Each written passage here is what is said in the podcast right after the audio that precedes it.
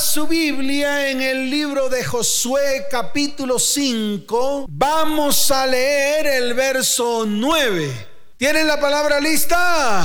Muy bien, dice la palabra del Señor. Y Jehová dijo a Josué. ¿Quién le habló a Josué? Jehová. Wow. Por eso esta mañana me levanté inquieto, porque hablé con el Señor y le dije, Señor, quiero ser tu amigo, pero para poder ser tu amigo necesito conocerte. Y para poderte conocer necesito tiempos de intimidad contigo. Y no puede ser intimidad intelectual, tiene que ser intimidad espiritual, porque Dios es espíritu. Dios es qué? Y los que adoran al Señor le adoran en espíritu y en verdad. Entonces todavía nos hace falta mucho más. Poder conocer a Dios íntimamente se le conoce en el Espíritu. No se le puede conocer en el conocimiento ni en la carne. Amén. Y aquí lo vemos. Josué fue el hombre que sucedió a Moisés. ¿Quién era Josué? El hombre que aceptó el reto de suceder a Moisés para que la promesa, para que qué? La promesa que Dios le había dado a Abraham, a Isaac y a Jacob se hiciera verdad. Para que esa promesa se hiciera qué? Verdad hasta hoy. Es que lo bueno de todo esto es que es hasta hoy. Hasta hoy vemos cómo Dios habló de una promesa miles y miles de años atrás y la vemos, y valga la redundancia, visible ante los ojos del mundo. ¿Ante los ojos de quién? Del mundo. Todo lo que Dios declaró que iba a hacer con el pueblo de Israel lo cumplió. Y nosotros, ¿quiénes? Somos testigos. Yo soy testigo de que hay un pueblo llamado el pueblo de Israel que está asentado hoy donde Dios dijo que iba a estar asentado. Hay un pueblo al cual Dios le dio promesas que muchos años después cumplió su promesa. ¿Cumplió su qué? Hasta hoy, porque están en el lugar donde Dios le dijo que tenían que estar. Increíble. Cada vez que yo veo esto, me rasco la cabeza. Cada vez que veo esto, siempre tengo que levantar mi mano al cielo y decirle, Señor, tú eres un Dios fiel, cumplidor de todas tus promesas. ¿Cumplidor de qué?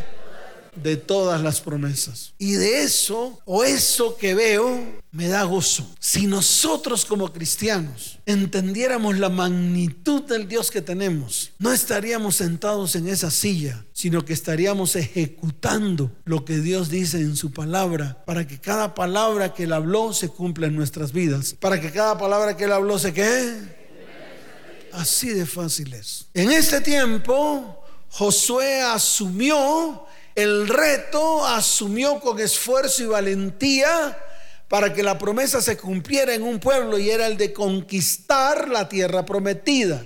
Y era el de conquistar la que, dígalo fuerte, era el de conquistar la que, la tierra prometida. Pero antes de eso, Dios le habla a Josué y le dice, Hoy, cuando he quitado de vosotros el oprobio de Egipto, por lo cual el nombre de aquel lugar fue llamado Gilgal hasta hoy. Gilgal fue el lugar donde el pueblo de Israel reposó después de muchos años de vituperio, después de muchos años de oprobio, después de muchos años de dolor, después de muchos años de estar cargando el oprobio de Egipto, después de muchos años. Gilgal se constituyó ese lugar, un lugar de reposo, un lugar de descanso, un lugar de preparación, un lugar para planear la toma de las promesas, un lugar en la cual Dios puso a reposar el pueblo y puso a que comieran del fruto de la tierra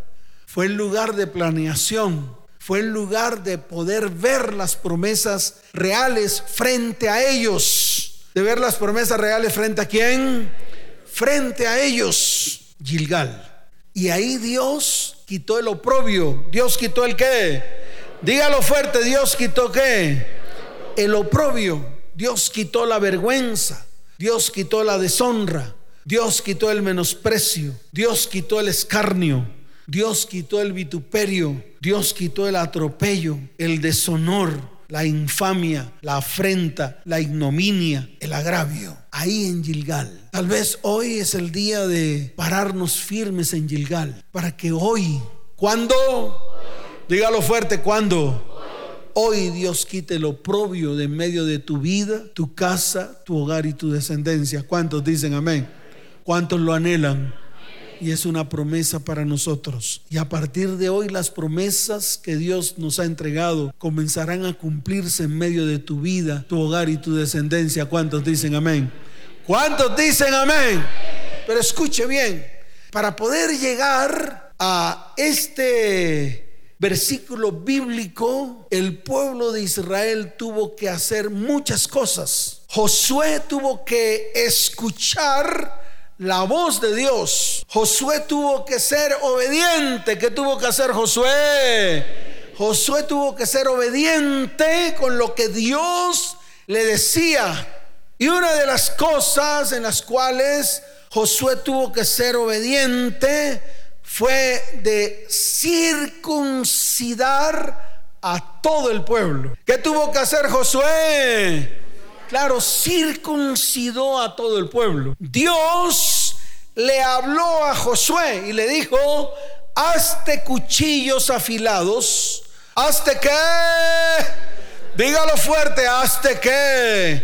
Cuchillos afilados y vuelve a circuncidar la segunda vez a los hijos de Israel. Recuerde que circuncisión es quitar el prepucio del el pene de los hombres. Eso era circuncidar, o es circuncidar hoy también. Y Dios le mandó a decir a Josué que se hiciese cuchillos para circuncidar a todo el pueblo. Y dice la palabra en el verso 3 del capítulo 5 del libro de Josué, y Josué se hizo cuchillos afilados. O sea que Josué obedeció. ¿Qué hizo Josué? Obedeció a aquel que le había dicho que hiciese cuchillos afilados para circuncidar a todo varón. Y dice la palabra que Josué lo hizo y dice, y circuncidó a los hijos de Israel en el collado de Aralot. Así de fácil fue. ¿Para qué? Mire, Dios desde el comienzo ha anhelado que sus hijos sean diferencia con el mundo. Una de las maneras de hacer diferencia entre los hijos del mundo y los hijos de Dios en ese tiempo que lo hizo con el pueblo de Israel fue colocar señal entre todo varón y Dios. Y esa señal precisamente era la señal de la circuncisión. Esto lo estableció Dios. ¿Quién lo estableció? Dios cuando llamó a Abraham en el libro de Génesis. Dios llama a Abraham. ¿A quién llamó Dios? Abraham de Ur de los Caldeos. Y simplemente cuando lo llama, le da una promesa. Le dice Dios a Abraham cuando lo llama, y haré de ti una nación grande y te bendeciré y engrandeceré tu nombre y serás bendición. Y le dijo en el capítulo 12 del libro de Génesis, desde el verso primero en adelante, en el verso 3 le dijo, bendeciré a los que te bendijeren y a los que te maldijeren maldeciré, y serán benditas en ti todas las familias de la tierra. ¿Serán benditas en ti todas las que? Dios hoy quiere, escuche bien, que en ti sea bendita tu familia y tu descendencia. ¿Cuántos dicen amén? Levante su mano y dígale, Señor, mi primer compromiso, que a través de mí, mi familia y mi descendencia sea bendita. ¿Cuántos dicen amén? ¿Cuántos dicen amén? Pero era necesario, escuche bien, que toda la prole de Abraham, toda la que o sea, toda la descendencia de Abraham marcara diferencia. Lo mismo que quiere hacer hoy contigo y conmigo. Él quiere que su iglesia marque diferencia. En ese tiempo lo hizo a través de la circuncisión. Si nosotros vamos a Génesis capítulo 17, desde el verso 10 en adelante, Dios le habla a Abraham y le dice, este es mi pacto que guardaréis entre mí y vosotros y tu descendencia después de ti. Será circuncidado todo varón de entre vosotros. Circuncidaréis pues la carne de vuestro prepucio y será por señal de pacto entre mí y vosotros. ¿Será la señal de pacto entre quién? O sea, entre la prole de Abraham y Dios. Qué tremendo. Cuando yo veo esto, veo que siempre Dios quiere un pueblo diferente. Quiere un pueblo que quiere que su pueblo sea diferente. En otras palabras, que su pueblo haga la diferencia entre todos los pueblos de la tierra. El problema, el qué. Dígalo fuerte, el qué. El problema es que nosotros no estamos haciendo diferencia. Nos parecemos a todos los demás. ¿Nos parecemos a quién? A todos los demás. Ay, no, pastor, yo oro y los demás no oran. Eso no te hace diferente. Eso no te hace diferente. Ay, pastor, yo leo la Biblia y los demás no. Eso no te hace diferente. Pastor, yo canto las alabanzas y los otros no. Eso no te hace diferente. Yo conozco personas que no son cristianas evangélicas, que no creen ni siquiera en Jesucristo y alaban, tienen mejores orquestas que los grupos de alabanza que están en las iglesias. Cantan mejor. Yo he asistido a óperas y a eventos musicales de grandes orquestas, de grandes que orquestas que cantan canciones a Dios y lo hacen mucho mejor que tú y que yo. Conozco cantantes mundanos que han cantado a Dios, que han cantado a quién y fueron canciones muy famosas, pero no son cristianos y cantan mejor que tú y que yo. Por eso eso no hace diferencia. El sentarnos en esta silla no nos hace diferentes. El haber aceptado a Cristo en el corazón no nos hace diferentes. Eso no le hace a usted diferente, ni lo hace a usted apartado para Dios. Por eso es necesario que nosotros comencemos a hacer diferencia ante el mundo. Por ejemplo, ¿qué está ocurriendo hoy? Mírelo, asómese y se dará cuenta. Los que más se divorcian son los cristianos. En todas las iglesias usted ve cristianos divorciados, separados, con chimoltrufias, con chimol qué? Y las mujeres con chimoltrufios. Cambian de novio como cambiar de calzones y a todos los meten en sus camas delante de sus hijos. Y le hacen saber a sus hijos que también vienen a la iglesia y que están en estos momentos arriba en los salones de los niños, que es normal. Y ahí es donde está el problema. Aquí dejaron de venir muchas personas que estaban en unión libre, que nunca se habían separado de sus verdaderas esposas, que trajeron a sus novias, las trajeron y las sentaron acá, y por la manera como el pastor les predicaba, tuvieron que salir de aquí corriendo con el rabo entre las piernas. ¿Dónde llevaron el rabo? ¿Por qué no aguantaron? No fueron capaces de poner sus vidas en orden, no fueron capaces de ser diferencia y siguieron en otra iglesia haciendo sus inmundicias porque no son capaces de tomar decisiones. ¿No son capaces de qué?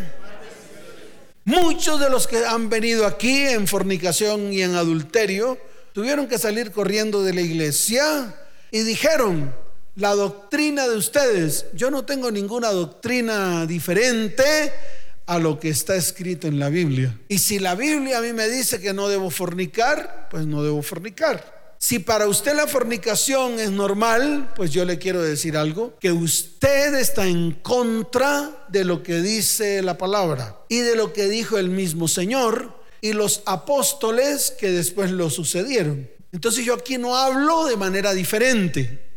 Yo hablo conforme la palabra está escrita. Que usted quiera ser sordo y no quiera escuchar y quiere seguir haciendo lo que se dé la gana es otra cosa. Pero déjeme decirle algo.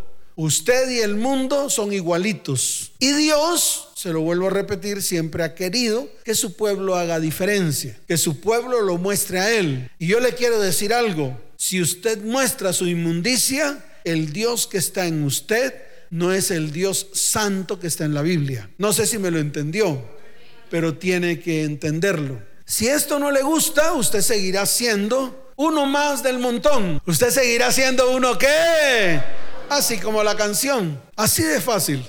De pronto no le gusta, de pronto le choca, pero a mí me importa que a usted le choque. Yo prefiero que le choque hoy, pero que Dios le hable a su corazón tal y como tiene que hablarle. Es necesario que usted, si ha aceptado a Cristo en su corazón, usted tiene que ser diferencia entre los del mundo y usted. Y eso hace que usted no haga las cosas que el mundo hace. Es así de fácil. Si las está haciendo, si las está que... Dígalo fuerte si las está que... Si las está haciendo, entonces tome la decisión hoy. Hoy, mañana, pero tome la decisión. Tome la decisión de que algo pase en su vida, de que vengan verdaderos cambios, de que usted vea que usted, su casa, su familia y su descendencia van por el camino que Dios ha colocado en medio de su vida, su hogar y su descendencia. Si no, usted simplemente está torcido. Y le quiero decir algo más. Y si sigue torcido, va rumbo a la hecatombe. Quiera o no quiera. Hoy, mañana, pasado, traspasado, cuando sea. Pero en el tiempo del cumplimiento de la palabra usted se dará cuenta que todo lo que hizo torcido trajo consecuencias o va a traer consecuencias a su vida, su hogar y su descendencia. ¿Cuántos dicen amén? Muy bien. En el tiempo de Abraham, porque tengo que retomar nuevamente la palabra, en el tiempo de Abraham esto se hacía con una marca visible en el cuerpo. Obviamente que esta marca era una marca que no estaba a la vista de todos, ¿verdad? No estaba a la vista de todos y era algo íntimo que tiene que ver con su parte íntima. Amén. Pero era un, algo que el pueblo en ese tiempo tenía que obedecer por lo que Dios le dijo a Abraham y de la cual todo ese pueblo vino de esa descendencia. Hoy tal vez nosotros no necesitamos hacer marcas en el cuerpo, ni tampoco debemos hacer el rito de circuncidar algo de nuestro cuerpo, en este caso nuestro glande, para poder estar separados o unidos con Dios. ¿Por qué? Porque hoy en día Dios quiere tener una relación con usted no de tipo físico, sino de tipo espiritual. ¿De tipo qué? Porque Dios es espíritu, Dios no se ve. Dios, le quiero decir algo con todo mi corazón, se quiere revelar a su vida en el espíritu. Por lo tanto, para que usted pueda crecer espiritualmente, tiene que morir a todo lo que es la carne, a todo lo que es la la carne. Y en el libro de Filipenses, en el libro de qué? De Filipenses está la muestra clara de lo que es una persona hoy circuncidada. De lo que es una persona hoy que circuncidada. Porque lo que hay que circuncidar no es lo físico en la parte íntima. Lo que hay que circuncidar hoy es el corazón. ¿Qué es lo que hay que circuncidar? Dígalo fuerte, ¿qué es lo que hay que circuncidar? El corazón. Por eso en el libro de Filipenses capítulo 3, verso 3, la palabra habla de cómo nosotros somos circuncidados. Dice, porque nosotros, ¿quiénes? Claro, el pueblo de Dios, la iglesia. Somos la circuncisión los que en espíritu, los que en qué. Por eso les dije que la circuncisión de hoy tiene que ser espiritual. Es una circuncisión del corazón. Es el prepucio del corazón lo que hay que arrancar. ¿Con qué finalidad? Con la única finalidad de que ese corazón se destape, se abra, para que ese corazón tenga la posibilidad de ser sanado, para que ese corazón tenga la posibilidad de ser qué? De ser sanado y poder, y poder retener todo lo que Dios quiere entregarnos. Poder absorber y tomar todo lo que Dios nos quiere entregar en este tiempo. ¿Cuántos dicen amén? Y dice la palabra, porque nosotros somos la circuncisión, los que en espíritu servimos a Dios y nos gloriamos en Cristo Jesús, no teniendo confianza en la esa es la verdadera circuncisión. Hoy los que hemos creído en el Señor no hacemos el ritual. Tal vez algunos lo hacen para limpieza y salud, porque la circuncisión que Dios exige hoy es la circuncisión del corazón.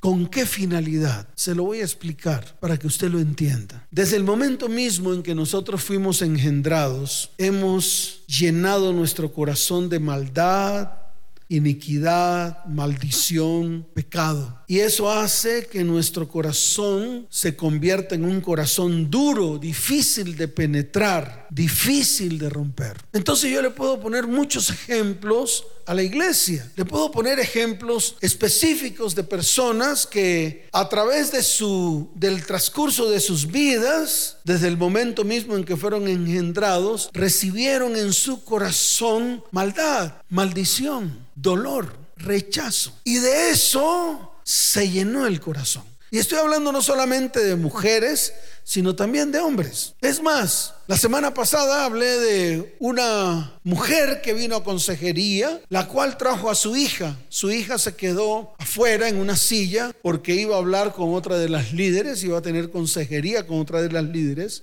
Ella entró a consejería y comenzó precisamente a hablarme de su vida cristiana. Me dijo, pastor, yo llevo 18 años en el cristianismo. Yo me la quedé mirando y le dije, no veo tu cristianismo por ningún lado. ¿Cómo le dije? No veo a Cristo en ninguna parte en tu vida. Y no es por acusar, no es por señalar, porque de eso no se trata. Se trata de que la persona cuando venga a consejería, primero que todo se concientice de su vida y segundo se ponga firme y tercero, comience a hacer lo que Dios le ha mandado hacer. No es más. Pero para poder hacer lo que Dios le ha mandado hacer, tenemos que dejar de hacer lo que estamos haciendo. Entonces me empezó a contar su historia y la historia de su hija. No sé si estará aquí, no importa. A nadie le importa el nombre ni la persona, eso es lo que menos interesa. Lo que sí interesa es que muchas de las cosas que vivió ella y su hija la han vivido muchos de los que están aquí. Entonces lo primero que me dijo fue, es que le quiero hablar de mi hija, la que está afuera. Yo le dije, no tiene necesidad de hablarme de tu hija. Yo sé lo que le ocurre a tu hija. Y en vez de que ella me relatara a mí, yo comencé a relatarle la historia de su hija. Y le dije, su hija tiene un espíritu de rechazo desde el vientre. Y ella obviamente me dijo, ¿cómo lo supo? Le dije, no tengo necesidad de que alguien me lo haya dicho lo veo a través de ti y a través de ella. ¿Por qué? Porque cuando ella llegó, lo primero que hice fue acercármele a ella y a su hija. Lo primero que hice con su hija fue enderezarla. ¿Qué hice con su hija? Enderezarla porque ya tenía la jiba, ya tenía la carga y el peso de sus 21 años de vida. Y no tuve necesidad de que me dijeran nada. Dios ya me lo había mostrado a través del espíritu que estaba en ella. Ella comenzó a a relatarme algunas cosas o eventos que habían ocurrido con su hija. Una de ellas fue que nació boca abajo. ¿Nació qué? Otra de ellas fue que la mamá de ella fue la que la recibió. O sea, la mamá de ella fue la que la recibió. Recibió a su nieta. Y como nació boca abajo, la mamá exclamó, ¿la mamá qué? Es un niño. Inmediatamente el papá, que estaba en el mismo salón o en el mismo cuarto donde estaba naciendo su hija, se le acercó feliz porque era un varón. Cuando voltearon a la niña, cuando voltearon a quién? A la niña, se dieron cuenta que no era un varón, sino una mujer. Cuando se dieron cuenta que era una mujer, la que había nacido, inmediatamente el papá sacó el cuerpo. ¿Qué hizo? O sea, volteó el cuerpo y la miró y dijo, pensé que era varón, pero es mujer. Y se fue. Ahí entró el espíritu de rechazo en el corazón de esa niña. Pero la mamá me relató todo lo que había pasado en el vientre. Ella había intentado abortarla y se había aliado con su mamá para abortarla, pero en el momento en el cual la señora que iba a practicar el aborto llegó a la casa, ella tuvo miedo y salió corriendo y no abortó a su hija. Ahí comenzó esa niña a llenar su corazón de basura y porquería rechazo, dolor, abuso, deshonra. Y comenzó la deshonra para esa niña. Comenzó la deshonra con sus propios tíos que la violaron cada vez que la veían, la violaban sus primos, que cada vez que la veían la violaban. Todo el mundo cogió a esta niña como una piltrafa humana. Pasaron por encima de ellas, muchas personas la deshonraron, acabaron con su pudor, acabaron con su honra y acabaron con su vida hasta hoy. Y de eso está lleno muchos corazones. Estoy poniendo un ejemplo para que usted mire el suyo, para que usted qué. Dígalo fuerte para que usted qué mire el suyo y pueda hacer una lista y pueda ir delante de Dios y pueda pedirle al Señor que le limpie ese corazón y pueda pedirle al Señor que penetre su taladro, penetre su qué, su taladro en el corazón porque está lleno de eso. está lleno de bloques, está lleno de roca, está lleno. No está circuncidado, no está que, dígalo fuerte, no está que, no está circuncidado, tiene una capa encima y debajo de esa capa hay podredumbre. Debajo de esa capa hay que, podredumbre. Por eso el hombre cuando se hace la circuncisión es porque si no se quitan ese prepucio, debajo de ese prepucio hay inmundicia, hay cantidad de virus, cantidad de bacterias, se torna una capa blanca, maloliente. Eso mismo hay en muchos corazones de hoy que aún no han sido circuncidados, que aún no han permitido que Dios sea el cirujano que introduzca allí la herramienta necesaria para arrancar, para quitar todo ese prepucio lleno de inmundicia. Y hoy es el día, ¿cuándo es el día?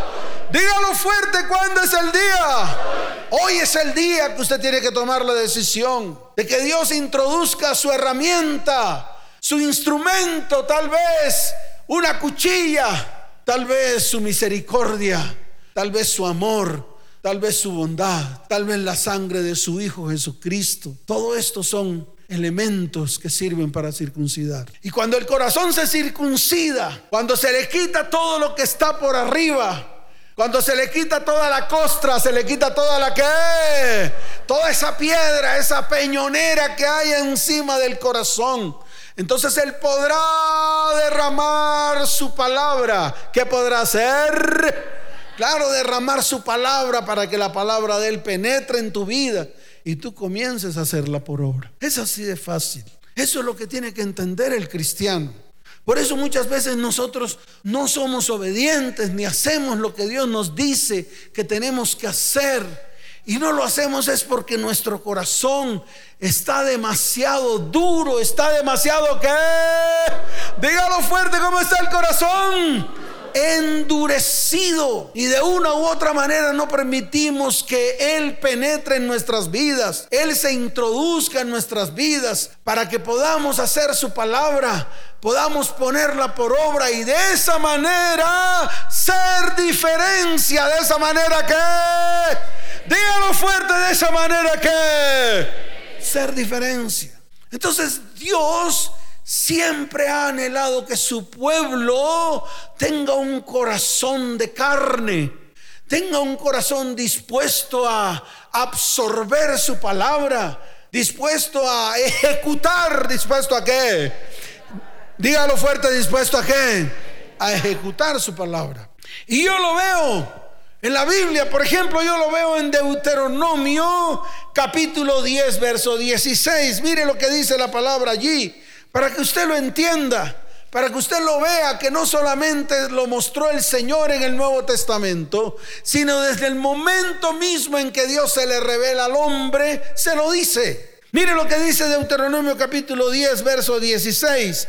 Está claro, dice la palabra del Señor circuncidad, como dice.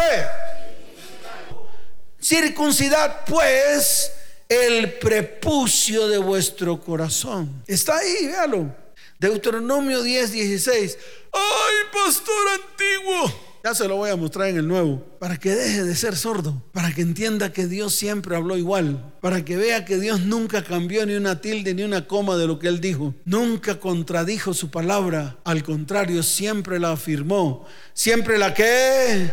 Por eso dice, circuncidad pues el prepucio de vuestro corazón y no endurezcáis más vuestra cerviz. Cuando el corazón no está circuncidado, está duro como una roca. Nuestra cerviz está dura, no es capaz de doblarse, de reconocer, no es capaz de humillarse delante de Dios para reconocer todo lo que hemos hecho mal y todo lo que está guardado en nuestro corazón. Por eso hoy en día los cristianos dicen que todo es normal. Uy, pastor, cambiar de novio como cambiar de calzones, eso es normal. Uy, pastor, ser mentiroso, eso es normal. Si lo hacen los pastores que llevan a las novias de 25 años a las iglesias y las suben en los púlpitos y abandonan a la de 45 años porque ya está excedida en medidas. ¿Está qué? Hoy soy decente. Excedida en medidas. No, no, no dije que tenían 200 arriba 800 en la mitad y como 600 abajo. Entonces dije, más bien excedida en medidas. Y llega a la iglesia y aplaude a ese pastor bonito. Un pastor de Santa Marta me dijo, hmm, que es allá director de una, ¿cómo se llama eso? Asociación de Pastores de Santa Marta. Es un concilio que arman los hombres, el concilio de los hombres, como si eso les diera goodwill o título. Y me dijo, pastor, es terrible lo que está pasando en Santa Marta. Ahora vemos cómo los pastores dejan a sus esposas con sus hijos y se unen con peladitas de 25 y 28 años y las exhiben todas bonitas. Y entonces yo le dije, no solo se ve allá, aquí también. Aquí vemos a los pastores de 70 años con niñas de 30 y creen que eso viene de Dios. Yo le digo, no viene de Dios, pura carne, puros corazones incircuncisos, puros corazones que... En el libro de Deuteronomio capítulo 30 también está la palabra en el verso 6. Mire lo que dice la palabra y circuncidará Jehová tu, Dios tu corazón y el corazón de tu descendencia y el corazón de quién? Claro, de tu descendencia. Por eso no solamente toca al hombre, no solamente toca a la mujer, sino también quiere tocar la descendencia y tiene una razón. Tiene una qué? Dígalo fuerte, tiene una qué? Una razón, dice, para que ames a Jehová tu Dios con todo tu corazón y con toda tu alma, a fin de que vivas, a fin de que qué? Vivas, es la única manera de vivir. De pronto tú dices, no, pastor, yo vivo así en medio de la maldición, la maldad y el pecado. Y uno los ve y dice, parece que estuvieras muerto. Están muertos en vida por toda la cantidad de basura y porquería que tienen encima. Así de fácil es. Así que aquí lo vemos en el Antiguo Testamento. Lo vemos también en Jeremías capítulo 4, verso 4, que fue como comencé la palabra de hoy. Miren, Jeremías capítulo 4, verso 4, también el Señor se lo dijo al pueblo de una manera muy clara. Le dijo lo siguiente, circuncidaos a Jehová, como dice, y quitad el prepucio de vuestro corazón, varones de Judá y moradores de Jerusalén no sea que mi ira, mi qué, salga como fuego y se encienda y no haya quien la pague por la maldad de vuestras obras. Quite la palabra, varones de Judá y moradores de Jerusalén.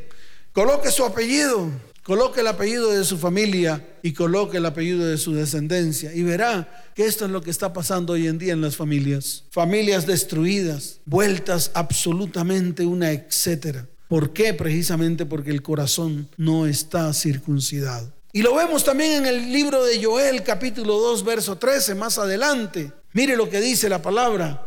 En el libro de Joel capítulo 2 verso 13 dice, rasgad vuestro corazón y no sean hipócritas y fariseos.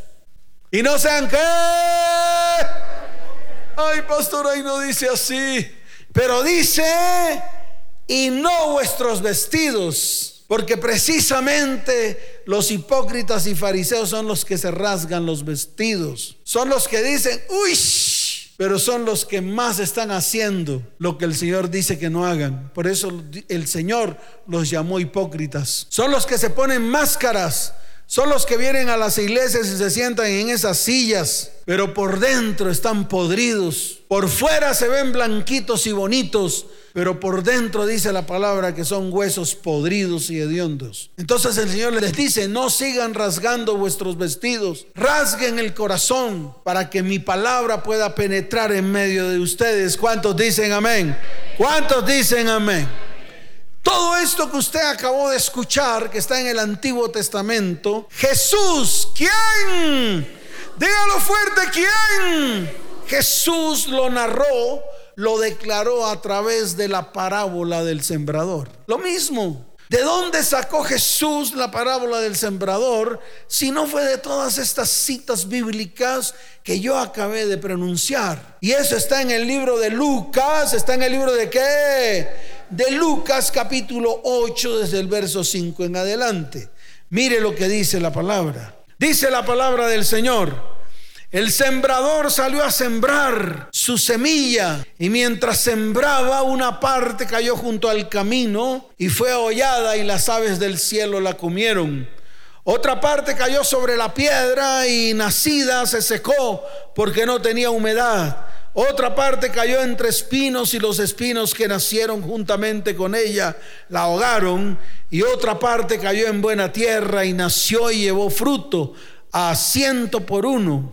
La primera categoría, la palabra no entró en los corazones, no la creyeron, que es lo primero que dice. Salió a sembrar su semilla y mientras sembraba una parte cayó junto al camino y fue hollada y las aves del cielo la comieron. Esa es la primera. No entró en los corazones, no la creyeron. El corazón estaba muy duro, no pudo penetrar. La cuarta categoría fue la única que escuchó la palabra y la recibió y llevó fruto que es el verso 8 que dice, y otra parte cayó en buena tierra y nació y llevó fruto a ciento por uno. Pero yo no quiero hablar de esas dos, yo quiero hablar de la segunda y la tercera, que es precisamente las que nos compete a nosotros. La segunda y la tercera que dice, y la otra parte cayó sobre la piedra y nacida se secó porque no tenía humedad. Otra parte cayó entre espinos y los espinos que nacieron juntamente con ella la ahogaron. Esas son las dos de las cuales yo quiero hablar hoy. Amén. Los que cayó sobre la piedra son ustedes. Es la iglesia actual. Es la iglesia de hoy. Que se sientan aquí. Miren, mírense ustedes. Están sentaditos en esta iglesia. Tal vez la silla en la que están ustedes aquí en esta iglesia no es muy cómoda. Es una silla de plástico. Pero al igual que ustedes, yo le quiero decir algo. Muchos están en las iglesias de hoy, tal vez en sillas cómodas, porque son iglesias que tal vez han invertido mucho dinero o han traído dinero del exterior, o va mucha gente que tiene mucho dinero y que tal vez siembran mucho dinero en ellas y de la misma manera siembran también o hacen o ejecutan obras en sus iglesias.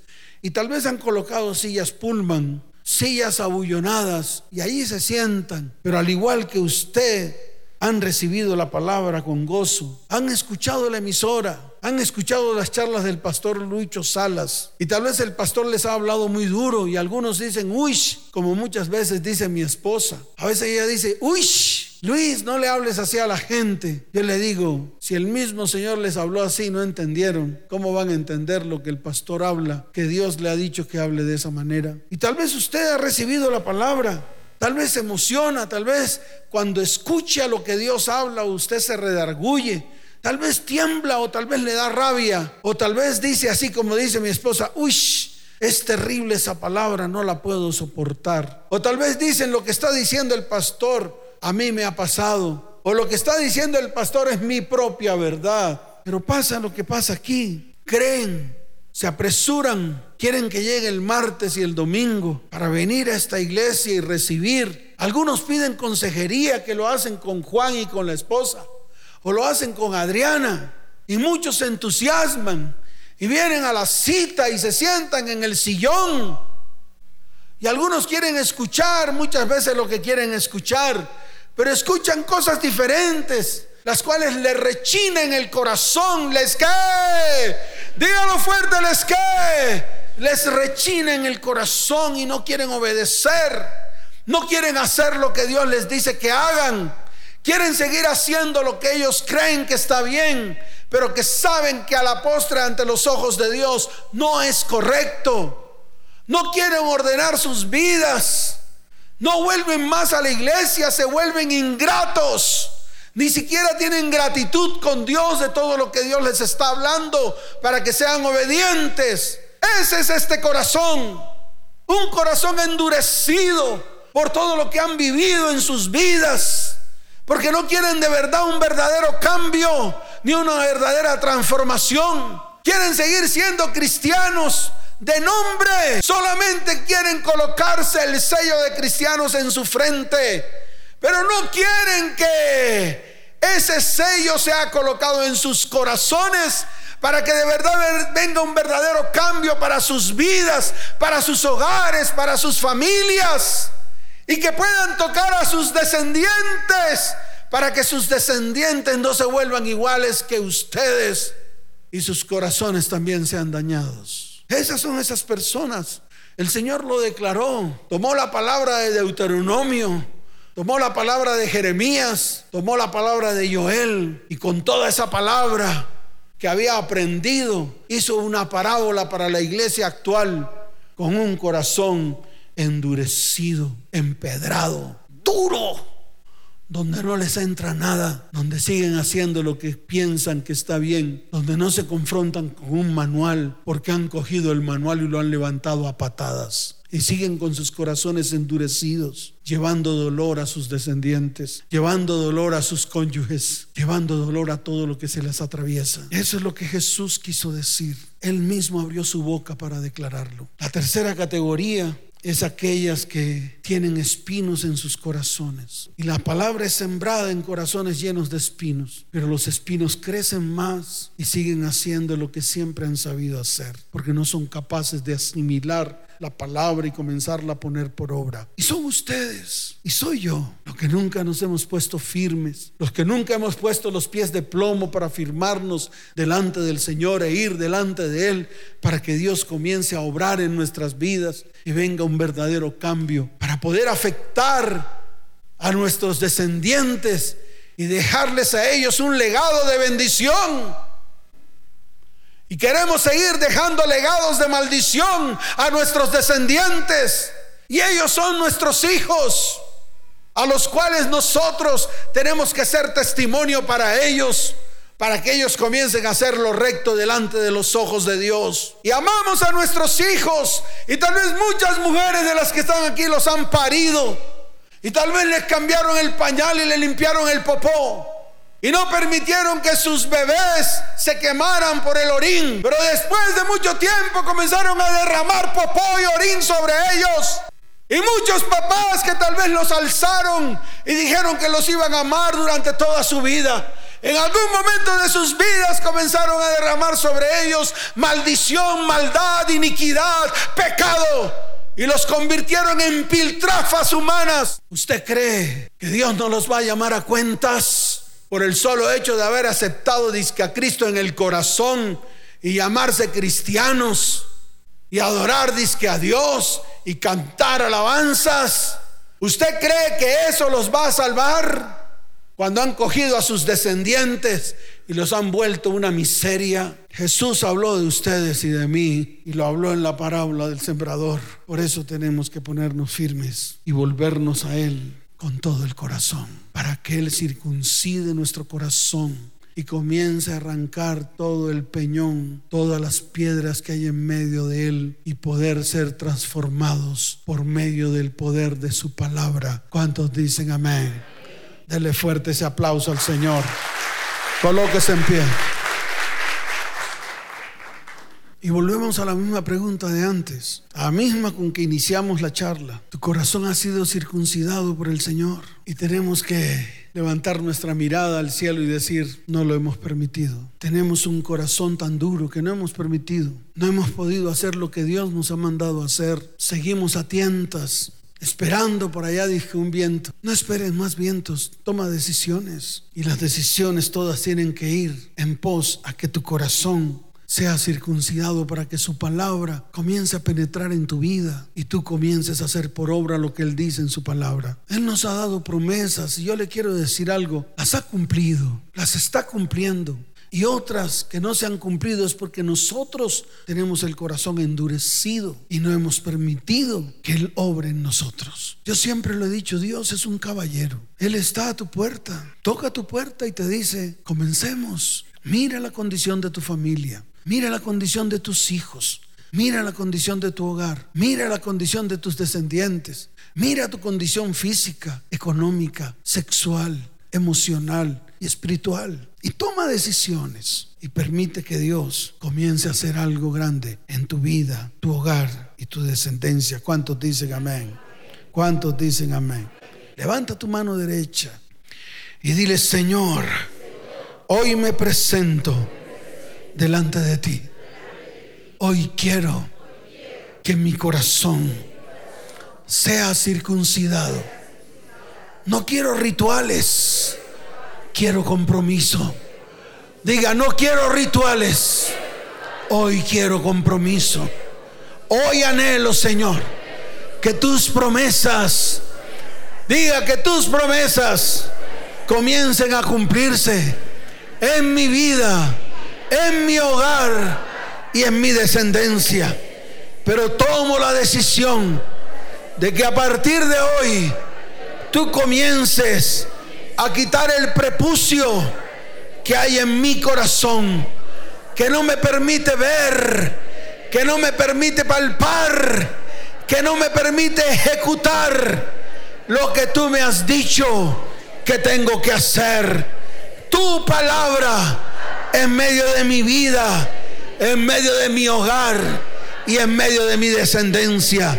Diga, Señor, hoy anhelo ser circuncidado por el más grande de todos los cirujanos, el Señor, en la cruz del Calvario, llevó mi maldad, llevó mi maldición, llevó mi pecado, llevó mi dolor, llevó mi enfermedad. Señor, hoy es el día de mi conversión. Hoy ofrezco a ti mi corazón para ser circuncidado y que comience un proceso de sanidad, de salvación, de restauración y de restitución en mi vida, en mi hogar y en mi descendencia. Señor, hoy te doy gracias porque es el inicio de todas las cosas en medio de mi vida, mi hogar y mi descendencia. Ofrezco a ti mi corazón para ser circuncidado y arrancar de él toda maldad, toda maldición, toda iniquidad, todo dolor, toda enfermedad, todo rechazo en el nombre de Jesús. Amén y amén. Dele fuerte ese aplauso al Señor. Fuerte ese aplauso. Levanta tu mano derecha. Levanta tu mano derecha. Vas a hacer una declaración de fe. Mire, este es el comienzo, no el final. Este es el que, no el final. Póngase firme para que ese comienzo comience. Si usted necesita que alguien lo guíe, aquí estamos. Pero usted tiene que poner de su parte. Amén.